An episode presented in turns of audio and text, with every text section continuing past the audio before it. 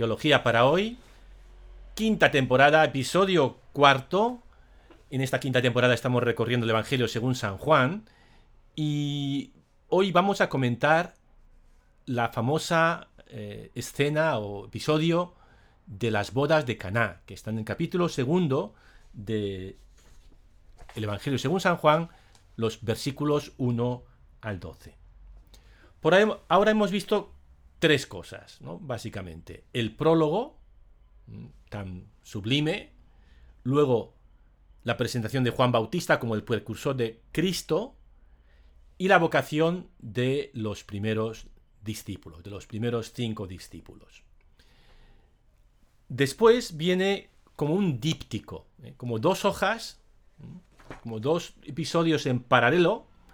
Uno es, son las bodas de Caná, que vamos a comentar hoy, y la otra, el otro episodio, es, es la expulsión de los vendedores del templo de Jerusalén. Que lo vamos a dejar, como decía al principio, eh, para la semana que viene, para no hacerlo todo hoy. Pero tengamos en mente que son como dos, como dos historias paralelas, como dos hojas de un díptico. Eh, las bodas de Caná vienen como a concluir la vocación de los discípulos. Los discípulos como que alcanzan una primera comprensión y se convierten en discípulos a partir de este, este milagro, que es el primer milagro de Jesús, y también la primera aparición pública propiamente dicha de Jesús. ¿no? Jesús se presenta, eh, se manifiesta al mundo o, en público con, este, con estas en estas bodas de Cana. Vamos a empezar a leerlo. A los tres días había una boda en Caná de Galilea y la madre de Jesús estaba allí. Jesús y sus discípulos estaban también invitados a la boda. Caná es un pueblo a unos siete kilómetros de Nazaret. Se puede ir andando en una hora y pico, o dos horas está cerca del pueblo en el que creció Jesús y se celebraba allí una boda. Una boda era el acontecimiento social más importante en aquellos pueblos. Una boda duraba una semana entera y por allí pasaban pues todos los familiares, cercanos y lejanos, amigos y había pues comida y bebida en abundancia, pues como también suele haber en las bodas de hoy. Y allí acude María, quizá porque era pariente o no sé, conocía a los novios, y allí llega Jesús acompañado de sus discípulos, cuya vocación leímos la semana pasada. Los expertos debaten qué simbolismo esconde la primera frase de este episodio. A los tres días había una boda en Caná de Galilea. A los tres días. Tres días puede ser una referencia a la resurrección. Esa es la posibilidad.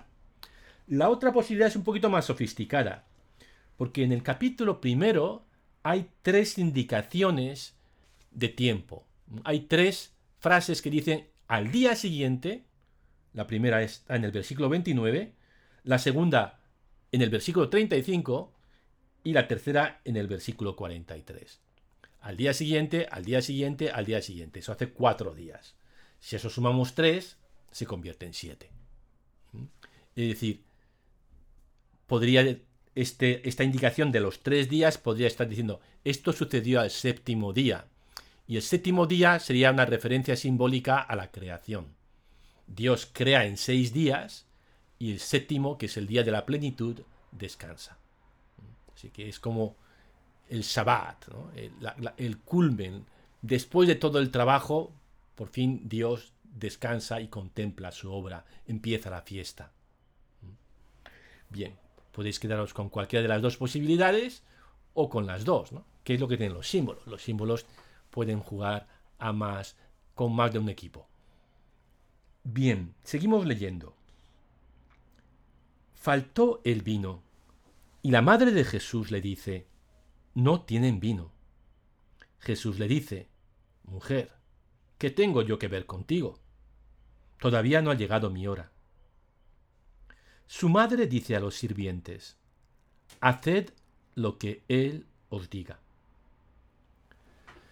María, la Madre de Cristo, solamente aparece en dos escenas en todo el Evangelio de Juan, pero son dos escenas muy importantes. Justo al principio y al final. Aquí, en el primer milagro, y al final, escena que todos recordaréis, al pie de la cruz, donde Jesús le dice, mujer, ahí tienes a tu hijo y al discípulo que él amaba, ahí tienes a tu madre. Solamente aparecen esas dos escenas, pero son dos escenas que marcan toda la vida de, Jesús. Y curiosamente, en las dos escenas, Jesús se dirige a María llamándola mujer, que lo normal sería llamarle madre o mamá, ¿no? Es lo que diríamos nosotros. Y, él en cambio le llama mujer, que era una cosa, hoy suena raro, pero también entonces más raro. Y entonces los, los teólogos pues han estado reflexionando, ¿no? ¿Y por qué? ¿Por qué la llama mujer en vez de llamarle madre o María? Y, y algunos teólogos importantes piensan que Jesús utiliza este término mujer para decir que María es la segunda Eva. La primera mujer es Eva, y Eva y, Adán, pero Eva es la que toma la iniciativa de, de coger del fruto, es decir, de desconfiar de Dios, de desobedecer a Dios. Y María va a revertir lo que, lo que deshacer lo que hizo Eva, se va a convertir en la mujer, en la nueva Eva. Que además simboliza la iglesia. María no solamente es una persona, eh, sino un símbolo, una representante, mejor dicho, de todos los cristianos, es decir, de la iglesia. Bien, pues eh, falta el vino, María se da cuenta, dicen, no tienen vino, no, pide un milagro, pero es como si lo pidiera, ¿no? No tienen vino, Jesús, ¿eh? Y Jesús dice, mujer, ¿qué tengo que yo ver contigo? Esto, en cierto modo, es, bueno, que Jesús no se deja condicionar, ni siquiera por su madre, ¿no? Aunque al final termina haciendo lo que ella quiere, como suele suceder con las madres. Bien, y dice, todavía no ha llegado mi hora. Hora, importante palabra en el Evangelio de Juan. La hora de Jesús es su muerte. Que además en Juan coincide con su glorificación. Esto lo veremos más adelante, pero la hora de Jesús es su muerte que coincide con su exaltación, con su glorificación. Bien, todavía no es la hora, pero lo que va a hacer va a desencadenar el proceso que va a culminar en esa hora. Así que María, sin intercambiar más palabras con Jesús, confiando como ella hace siempre en su Hijo, dice a los sirvientes, haced lo que Él os diga. A propósito, sirvientes es la palabra española, en esa traducción, que traduce la palabra griega diáconos. Diáconos que eh, en, la Iglesia Católica es una de las de los grados de, la orden sacerdotal, ¿no? El, diácono es el servidor. Aquí a los servidores se les llama servidores, diáconos, ¿no? Y tiene esa resonancia. Bien, pues eh, continuamos leyendo. Había allí colocadas seis tinajas de piedra para las purificaciones de los judíos, de unos cien litros cada una. Jesús les dice, llenad las tinajas de agua.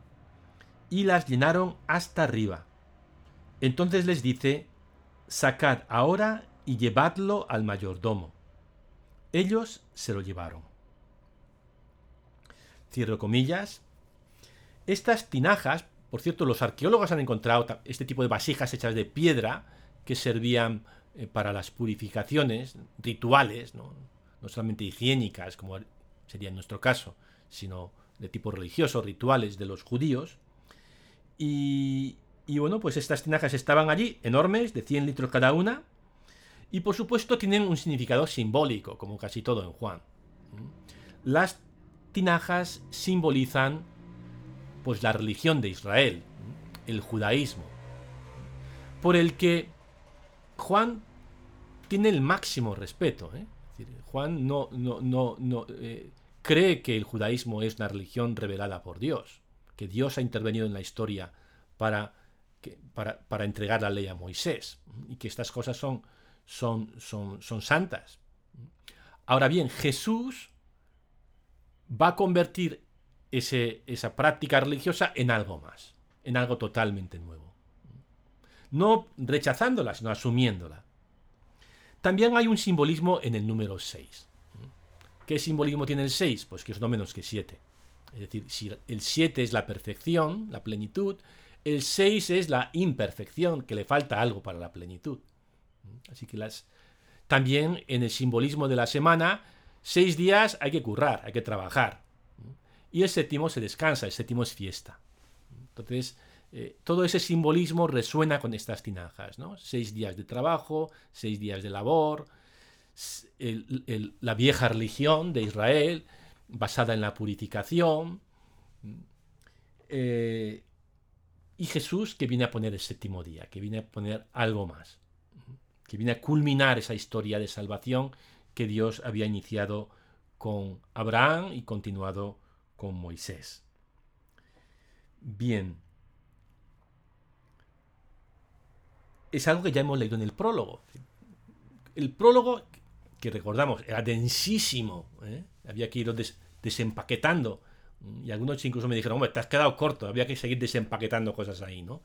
Eh, descomprimiendo aquellas palabras tan densas. Bueno, todo el Evangelio es una descompresión, es, es un desarrollo de ese prólogo. Por ejemplo, en el prólogo leímos, porque la ley se dio por medio de Moisés, la gracia y la verdad nos han llegado por medio de Jesucristo. Esto es, eh, eh, eh, este milagro es un, desarrollo de esa idea. La ley se dio por medio de Moisés, Dios dio la ley por medio de Moisés, pero Jesús nos trae la gracia y la verdad. La gracia que es el don sobreabundante, ¿no? Y la verdad que nos hace estar en pie. Y esa gracia y esa verdad empiezan a manifestarse en Caná.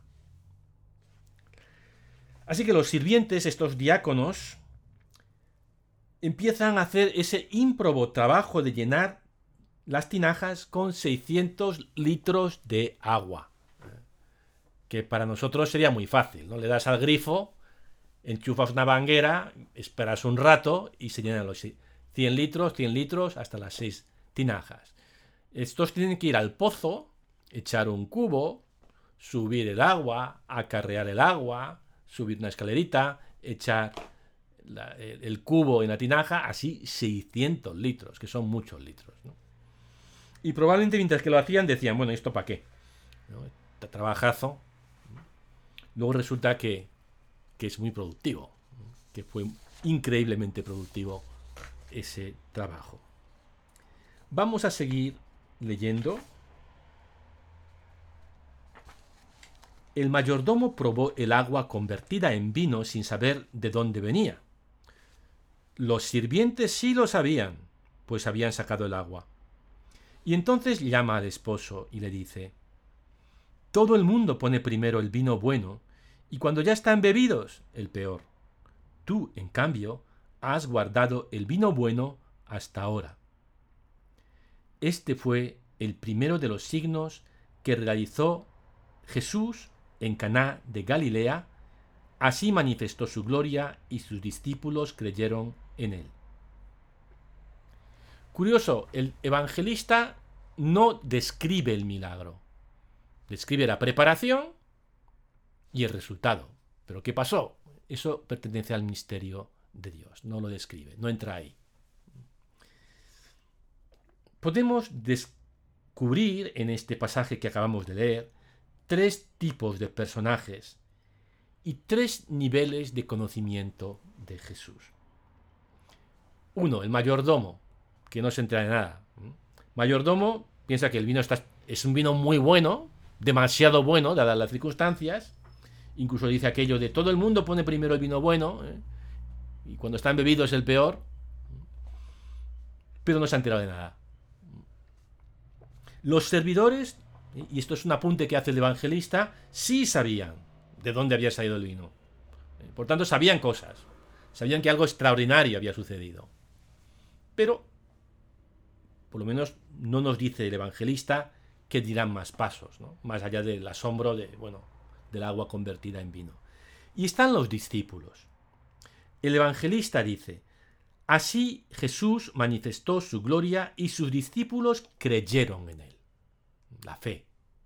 Los discípulos como que llegan al final, ¿no? Han entendido que lo que acaba de suceder es la manifestación de la gloria de Jesús. Si nos remitimos al prólogo, el Verbo se hizo carne y habitó entre nosotros, y hemos contemplado su gloria. Están contemplando su gloria. Bien, una cosa única de este Evangelio de según San Juan es que el evangelista nunca utiliza la palabra milagro o las palabras que la lengua griega tiene para decir milagro, como por ejemplo dinamis, teras, teras, de donde sale el, terabyte, por ejemplo, viene de teras. Teras es una cosa, una cosa maravillosa, sobrecogedora. Dinamis, poder, poder. ¿eh? Zauma, que causa asombro. Bueno, pues ninguna de estas palabras que se usan para decir milagro, o que se usaban para decir milagro, es decir, algo maravilloso, algo portentoso, algo apabullante, una intervención divina, un poder que no podemos imaginar, ninguna de esas palabras son utilizadas por Juan para describir los milagros de Jesús. Juan utiliza para describir los milagros de Jesús una palabra mucho más sobria, la palabra signo, que en griego se dice semeion. Semeion en español se utiliza, se aparece en algunos neologismos, por ejemplo, semiótica, semiótica es la ciencia de los signos, o semáforo. Semáforo es el portador del signo. Una cosa que suena así un poquito sublime, pero es un aparato bastante mundano que tenemos en las calles, ¿no? Semáforo, portador de un signo. Eh, pues la palabra semeion o sema, eh, que es la palabra que, Juan utiliza para nombrar los milagros de Jesús. Y como dice el refrán, cuando el dedo apunta a la luna, el tonto se queda mirando el dedo. ¿eh? Cuando el dedo apunta a la luna, el tonto se queda mirando el dedo. ¿eh? ¿Y qué quiere decir? Pues que los signos no es para que te quedes mirando el signo, sino para que mires hacia donde apunta el signo. Y hacia dónde apunta este signo y todos los demás milagros o signos que llama, que llama Juan. Juan utiliza esta palabra para decir, no te quedes en el milagro, ahí va, agua convertida en vino. No, mira a donde apunta ese milagro. Y ese milagro apunta hacia Jesús. Que es el único tema. Eh, Juan es, es monotema. Eh, solo, tiene una, una cuestión que le preocupa: es quién es Jesús. Y cómo llegamos a saber quién es Jesús. Y en Jesús se manifiesta la gloria de Dios. Podemos releer a los tres tipos de personajes mm, que hemos comentado hace un rato ¿Cómo captan el signo? El mayordomo es el tonto que se queda mirando el dedo. Ahí va, qué vino más bueno. ¿Mm? Los servidores empiezan a buscar, bueno, ¿a dónde apunta este? Y los discípulos, ah, se ha revelado la gloria, eh, el verbo se ha hecho carne y se ha revelado su gloria. Los discípulos, dice el Evangelio, creyeron en él. La conversión del agua en vino es un signo de la gloria de Jesús. Él viene a traer algo nuevo. Convierte el agua de la vieja práctica religiosa en el vino de una vida sobreabundante. Todo en este episodio habla de esta abundancia. la fiesta de las bodas, que es la fiesta por excelencia porque celebra el, amor de un hombre y una mujer que fundan una familia.